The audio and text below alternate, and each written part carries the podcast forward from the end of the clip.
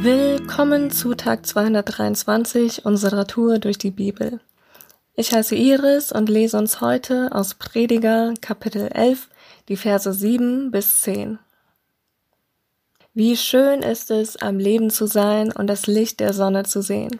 Freu dich über jedes neue Jahr, das du erleben darfst. Auch wenn noch viele vor dir liegen, denk daran, dass die Dunkelheit danach lange dauert. Alles, was dann kommt, ist vergeblich. Du junger Mensch, genieße deine Jugend und freu dich in der Blüte deines Lebens. Tu, was dein Herz dir sagt und was deinen Augen gefällt. Aber sei dir bewusst, dass Gott dich für alles zur Rechenschaft ziehen wird. Lass dich nicht von Kummer und Sorgen beherrschen und halte allen Schmerz von dir fern. Denn Jugend und Frische sind vergänglich. Und direkt zu Beginn dieser Podcast-Folge muss ich folgende Warnung aussprechen. Diese Folge wird richtig deep. Es wird ein richtiger Deep Talk. Oder wohl eher ein richtig deeper Monolog.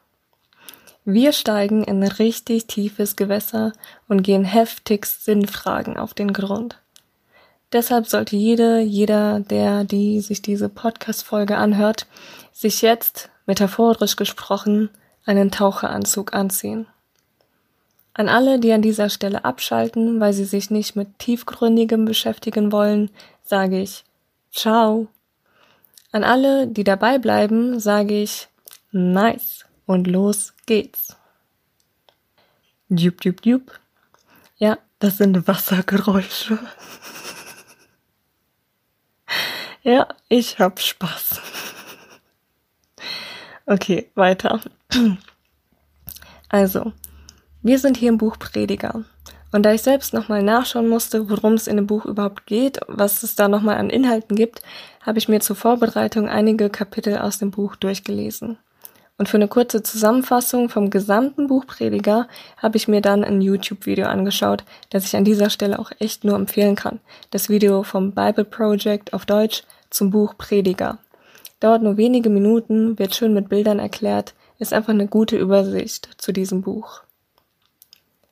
Der Prediger ist jemand, der sich intensiv mit dem Leben und allem, was man darin so macht und tut, auseinandergesetzt hat. Wirklich intensiv.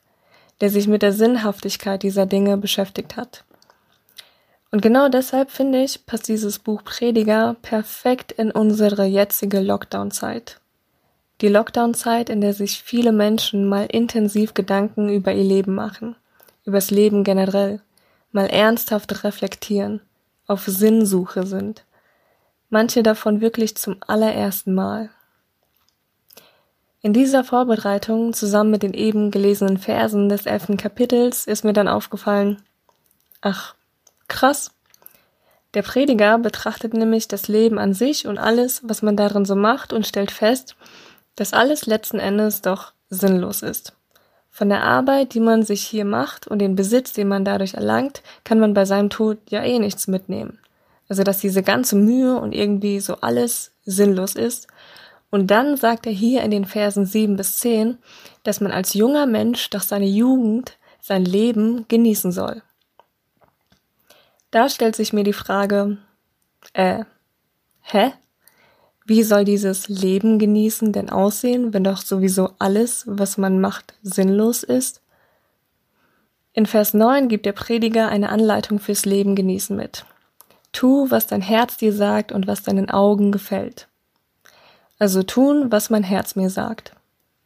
Was sagt mir mein Herz denn? Ich setze an dieser Stelle mal, was mein Herz mir sagt, mit meinen Leidenschaften gleich. Also Dingen, die ich gerne mache, für die ich eine Leidenschaft habe. Ich male gerne, ich schreibe gerne und ich lache gerne beziehungsweise mache gerne Witze und Wortspiele. Das ist eine Leidenschaft von mir, die bei anderen Leiden schafft. Hashtag sorry, not sorry.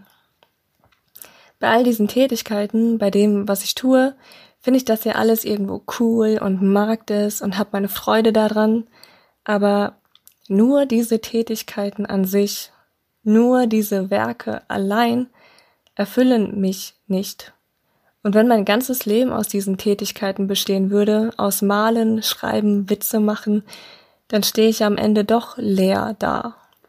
Denn was bringt mir das alles denn?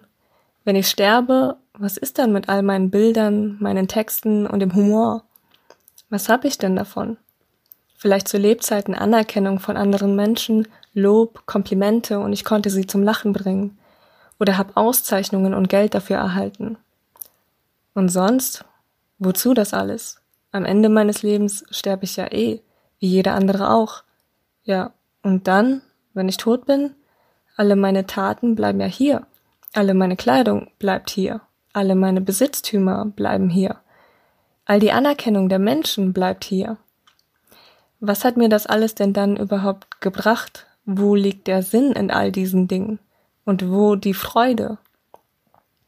Ich stelle fest, der Faktor, der mir bei alledem Freude gibt, der mich die Dinge des Lebens genießen lässt, ist Gott.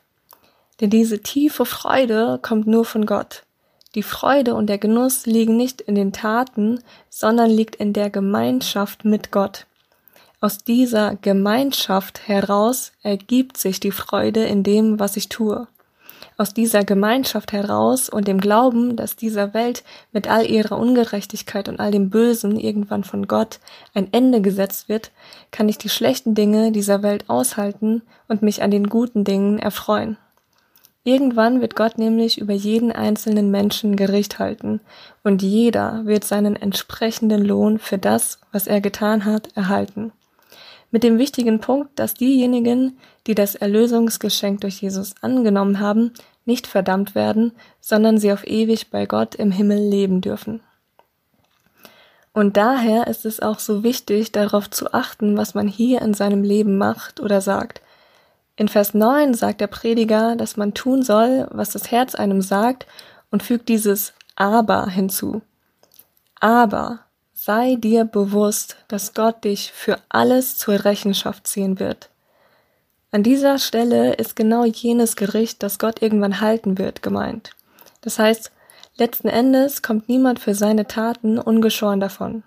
Alles kommt ans Licht. Und nur so nebenbei, Gott weiß eh alles und sieht alles, auch deine Gedanken. In diesem Verantwortungsbewusstsein sollte man sein Leben schon von früh auf leben.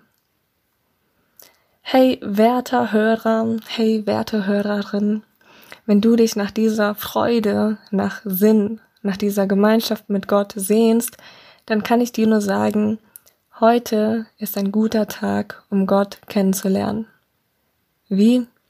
Rede einfach mit Gott. Sei ehrlich. Sprich die Zweifel aus, die du hast. Du kannst zum Beispiel sagen, Hey Gott, ich habe keine Ahnung, wer du bist und ob es dich überhaupt gibt. Ich will wissen, ob du echt bist, ob es dich echt gibt, ob du wirklich existierst. Und wenn es dich gibt, zeig du dich mir. Zeig mir, wer du bist und wie du bist, was für einen Charakter du hast, worauf es dir ankommt. Ich will dich erleben. Und genau das ist Beten. Beten ist nichts anderes als Reden mit Gott. Wer auch immer du bist, genieß dein Leben und denk dran, heute ist ein guter Tag für einen guten Tag. Lass Gottes Wort in deinem Alltag praktisch werden.